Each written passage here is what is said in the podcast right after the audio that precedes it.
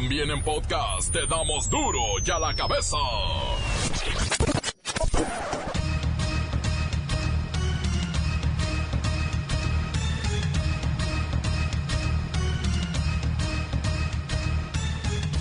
Viernes 27 de septiembre del 2019. Yo soy Miguel Ángel Fernández y esto es duro y a la cabeza de viernes.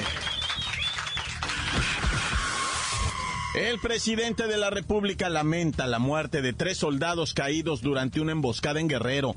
Se solidariza con el ejército mexicano y los conmina a continuar en la lucha para liberar al país de las garras del crimen.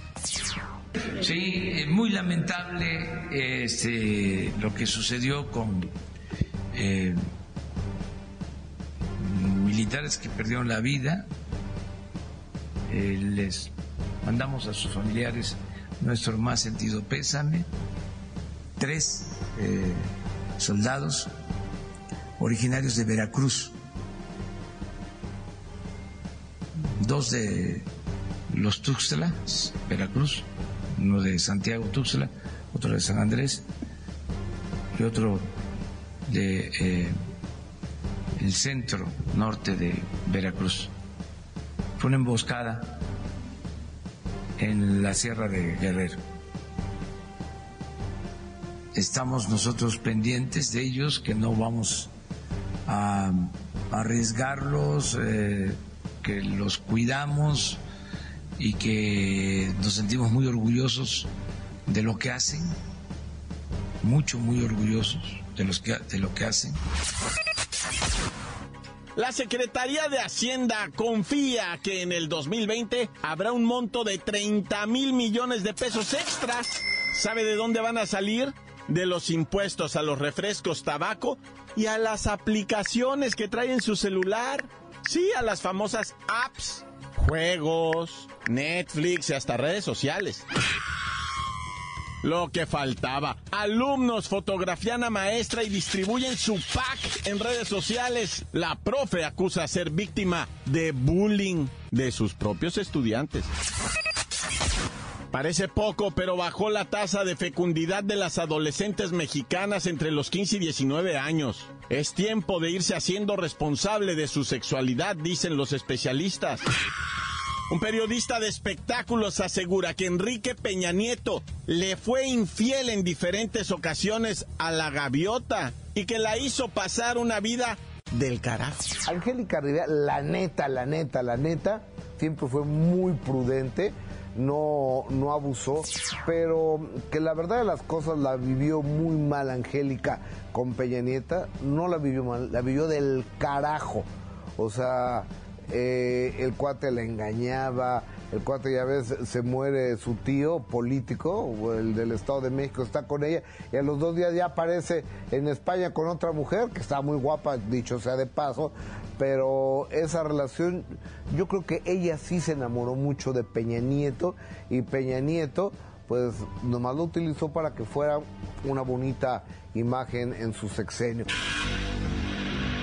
El reportero del barrio trae el extraño asesinato de una santera que le hacía trabajos a gente de dudosa reputación.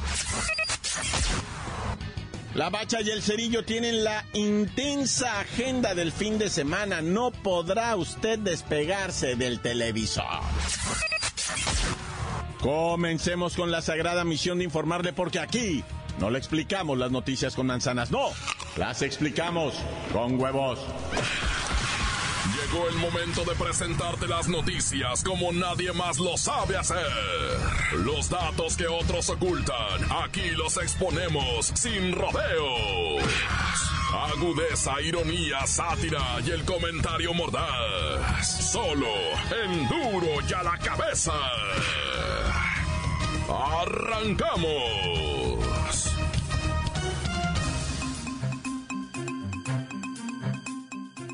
Bueno, la noticia del día en redes sociales y en diferentes portales es la maestra de secundaria del Estado de México que denunció ser víctima de acoso sexual por parte de sus alumnos de 14 años. Siri, lee para el auditorio de Duro y a la cabeza lo que la profe escribió en sus redes sociales, por favor. Hoy fue un mal día. Ayer, unos alumnos me tomaron fotos mientras estaba agachada explicando a un estudiante, y las enviaron a un chat que tienen para pasarse packs de las niñas de la escuela. Ya se soltó un cagadero, tienen los celulares llenos de fotos de niñas de la secundaria. De inmediato esta publicación se volvió viral y generó, bueno, toda una polémica ante la actitud de estos chamacos. Y les comento que en las capturas de pantalla publicadas en redes se puede ver a la maestra que está inclinada, agachada, hablando con otro de los alumnos mientras la fotografían. Y en las siguientes imágenes aparece el escote de la maestra, que sí, ciertamente es de llamar la atención, sobre todo para estos jóvenes pubertos. Y los chamacos se dieron vuelo en el chat con comentarios espantosos, pero ahí no terminó todo. Otra maestra del plantel quiso calmar las aguas y dijo lo siguiente, Siri, por favor. No pasa nada, son niños. Es que tú eres guapa, y pues eso sucede cuando eres bonita y te vistes muy juvenil, y les atraes. O sea que ser bonita, según esta maestra, autoriza a todos a que te tomen fotos, subirlas a redes sociales y burlarte. No, vamos con la maestra Hortensia Simbarón para que nos dé la postura oficial sobre esto. Hijo. Ay, qué pena lo que estás informando, hijo, pero es cierto. Todos los docentes vivimos ahora con el terror de ser víctimas. Víctimas del bullying por parte de los estudiantes, hijo. Este caso de la maestra del Estado de México no es el único, hijo, ¿eh? Hay muchos otros en donde hasta la chamba les ha costado a los colegas, hijo. Maestra, parece que es en las secundarias donde los profesores corren más riesgos, desde la que está mal sentada, con las piernas ligeramente, pues mal acomodadas, abiertas, por así decirlo, o hasta que el que le pasó fotos íntimas a su pareja o a una relación, estos jóvenes alumnos de secundaria saben cómo hacerse de las fotos a través de Bluetooth y otros sistemas y las exhiben en sus chats e incluso extorsionan. Pero no nada más los profes, hijo, ¿eh? También niños y niñas son víctimas. Esos chamacos son terroristas cibernéticos, hijo, y están dispuestos a realizar cualquier locura con tal de arrancar una carcajada de sus compañeritos, hijo. Ay, no, qué crueldad. Maestra Hortensia Simbarón, ¿concuerda usted con lo que dice la profesora víctima de sus alumnos sobre que los niños tienen, pues, no sé, 14 años y ya son todos unos agresores? Están actuando con la misma violencia que actuaría un adulto. Y dice la profe buleada que esos niños se convertirán en hombres y son potenciales violadores y feminicidas. Sí, estoy totalmente de acuerdo con eso, hijo. Y como no sucede nada, pues no reciben castigo ni sanciones, la cosa seguirá igual, hijo, y va para peor. La profe afectada no pudo hacer nada contra ellos, hijo, más allá de una suspensión. Y luego le dices a los papás y dicen que sus hijos no, no son así, que son niños buenos. Como ellos no lo soportan todo el día como una. Ay, ya te dejo, hijo. Porque un chamaco, mira, me está filmando ahorita que crucé las piernas. A ver tú, Luisito, deja de filmar. Que esto no es bajos instintos, ni yo soy Sharon Stone. Para que me esté filmando cada que cruzo las piernas, ¿eh? Luisito, no le des compartir. ¡Ay, esta visión en vivo! ¡Me quiero morir! Gracias, gracias, maestra Simbarón. Lo cierto es que no hay sanciones reales, pues en los reglamentos escolares no se estipula nada al respecto sobre el tema y las alumnas, profesoras y también los chicos están a merced de este tipo de violencia cibernética. La nota que te entra. Duro ya la cabeza. Duro ya la cabeza.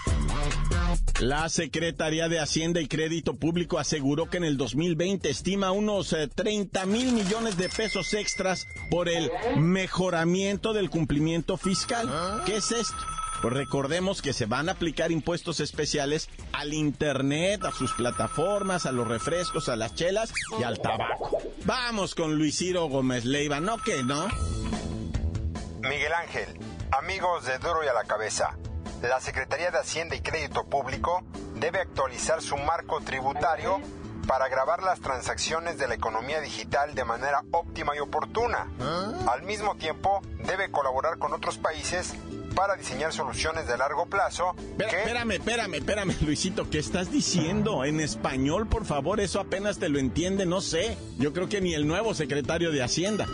Pues en pocas palabras, que con los impuestos que a partir del 2020 le van a aplicar a la economía digital, como el IVA e ISR a plataformas digitales que ofrecen servicios de transporte, como Uber y Didi, de alojamiento temporal tipo Airbnb y de venta de bienes en centros comerciales virtuales, estamos hablando de Amazon y Mercado Libre, con esto, más el aumento en impuestos de refrescos, cervezas y tabaco, pues espera que caigan unos 30 mil millones de pesos que ahorita andan volando. Pero el problema es que esos impuestos los termina pagando el usuario, nosotros. ¿A quién quieren engañar? La respuesta breve es que se condiciona a los productores y prestadores de servicio a que mantengan sus tarifas sin aumento. Esto para no afectar a los consumidores. Bueno, eso nadie, nadie se los cree, pero gracias, Luis Ciro. Continuamos en Duro y a la cabeza. Duro y a la cabeza. Encuéntranos en Facebook, facebook.com, diagonal Duro y a la cabeza oficial. Estás escuchando el podcast de Duro y a la cabeza. Síguenos en Twitter, arroba Duro y a la cabeza. Les recuerdo que están listos para ser escuchados nuestros podcasts. Son sus podcasts, duro y a la cabeza, a través de redes sociales, Twitter, Facebook y por supuesto en las plataformas como iBox, iTunes. Usted descargue el podcast. Duro y a la cabeza. Vamos con la santera asesinada en su despacho, en su consultorio, no sé cómo llamarle, pero bueno, el reportero del barrio, ese sí sabe todo. Montes, Alicantes, Pintos. Oye, una ola de violencia espantosa se ha suscitado en el país, ya no de delincuencia organizada, sino de perversión sexual. Tremenda, ¿eh? Tremenda, pero fíjate, un estudiante del colegio de bachilleres allá de, Aragón, en la Ciudad de México, resulta que venía saliendo de una estación del metro, subiendo para arriba una escalerita, y un fulano llegó y la pepenó del pescuezo, le aventó un abrazo así directo al cuello y le dijo, tranquila, mija, te poncho ahorita porque le picó con un filero las costillas y le dijo, aquí te vas a venir caminando conmigo. La muchachita de 16 años se quedó en completo pánico y le dijo, señor, por favor no me haga nada, no te voy a hacer nada si no te jaloneas y te pones a gritar, órale, vámonos. Y la hizo caminar tres cuadras cuando llegó a donde estaba una camioneta negra con vidrios polarizados. Ahí la subieron, estaban otros dos individuos los cuales abusaron de ella. Mientras la camionetona negra iba así por las calles circulando, los violadores, ¿verdad? Abusaban de la chamaquita. Duró 40 minutos el abuso de la niña de 16 años, ¿verdad? Después la fueron a tirar por calles de ahí de la Ciudad de México, Estado de México, no te sé decir a ciencia cierta cómo quedó el rollo, va. Pero la muchachita quedó en pánico, en shock, fue atendida por ciudadanos, después llamaron la policía, llegaron los policías, hicieron el procedimiento, va, el protocolo de ciudadano en crisis, va. Y entonces ya eh, están las investigaciones a todo lo que da, porque temen, ¿verdad? Que sean eh, violadores seriales estos, porque tienen muy estudiada la mecánica, dicen ellos. Hay que ver si hay más denuncia. Y al que le echaron el guante, ¿verdad? Fue al Uber violador, así, discúlpeme esa empresa. Yo no tengo nada en contra de esa empresa, ni de los choferes, ni Pero hay gente pervertida, enferma, que está utilizando la vulnerabilidad de esas empresas, la bondad que tiene poder contratar un auto que llegue a tu casa por ti desde tu celular, desde la comodidad de tu casa. Dices, ven por mí, llega y te lleva al destino por un precio módico, ¿verdad? No como en otras veces que tú decías, ¿para qué me arriesgo a salir, caminar tres cuadras hasta la avenida más grande, a ver si paso un libre y ahí me estoy exponiendo? No, ahora puede venir un taxi a mi casa por mí, un chofer, pues, y llevarme. Pues resulta que los enfermos dañados de la cabeza, como este hombre que te voy a platicar, violó en diferentes ocasiones, ¿verdad? A una chamaquita el 29 de febrero.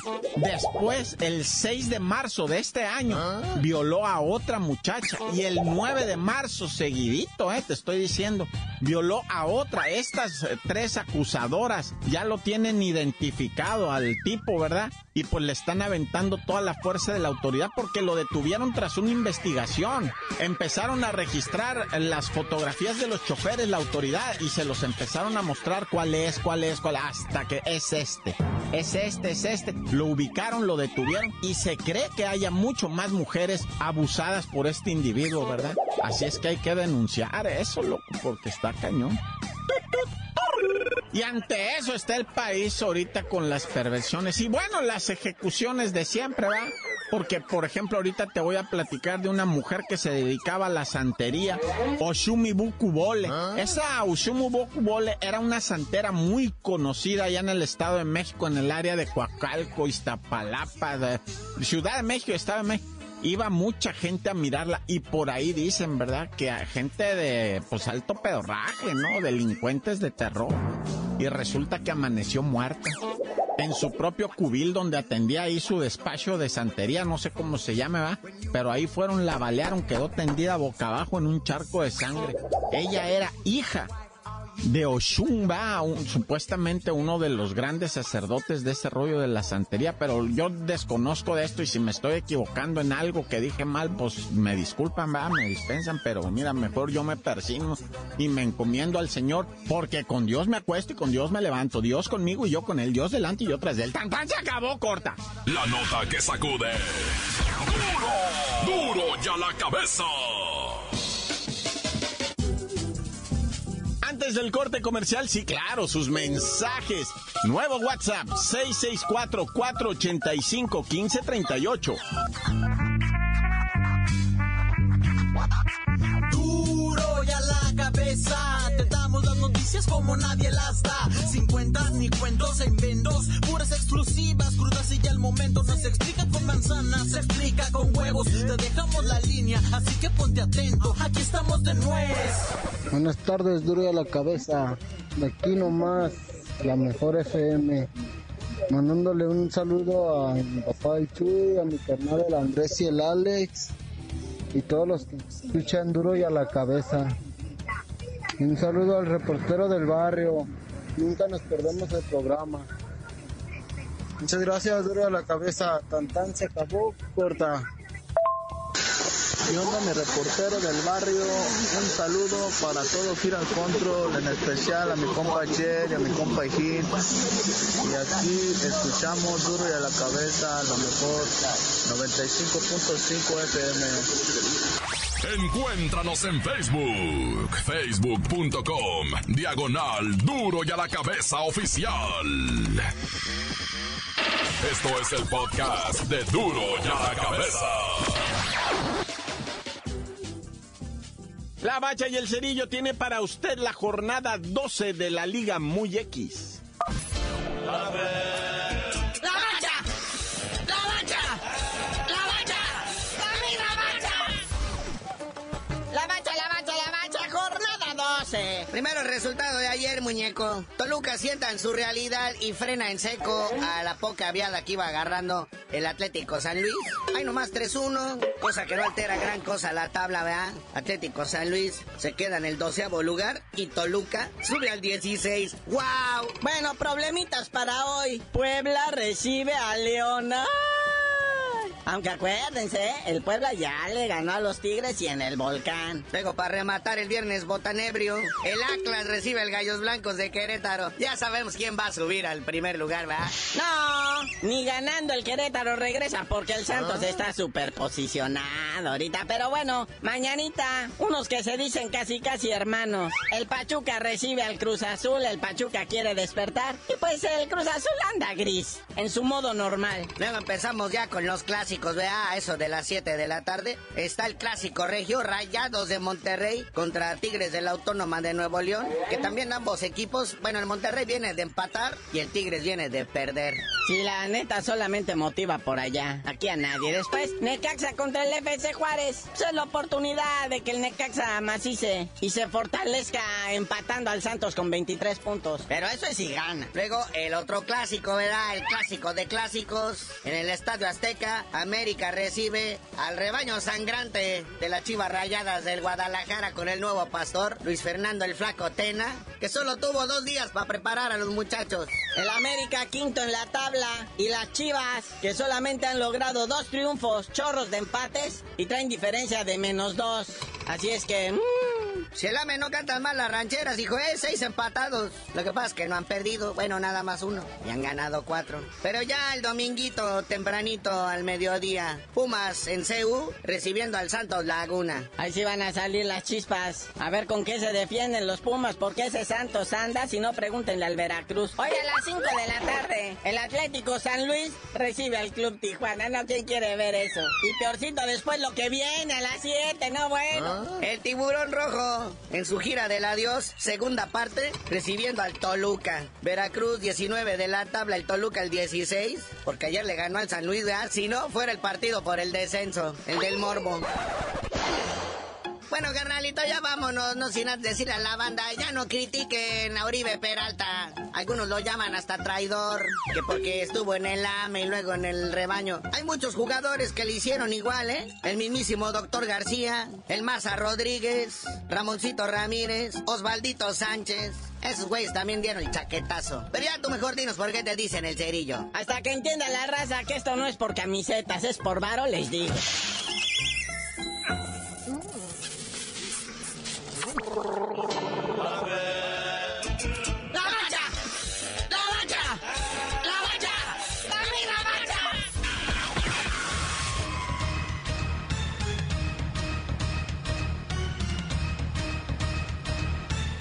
Hemos terminado, no me queda más que agradecerle a todos los que participan aquí, desearle a usted un maravilloso fin de semana. Recuerden, duro y a la cabeza, nunca hemos explicado las noticias con manzanas, no.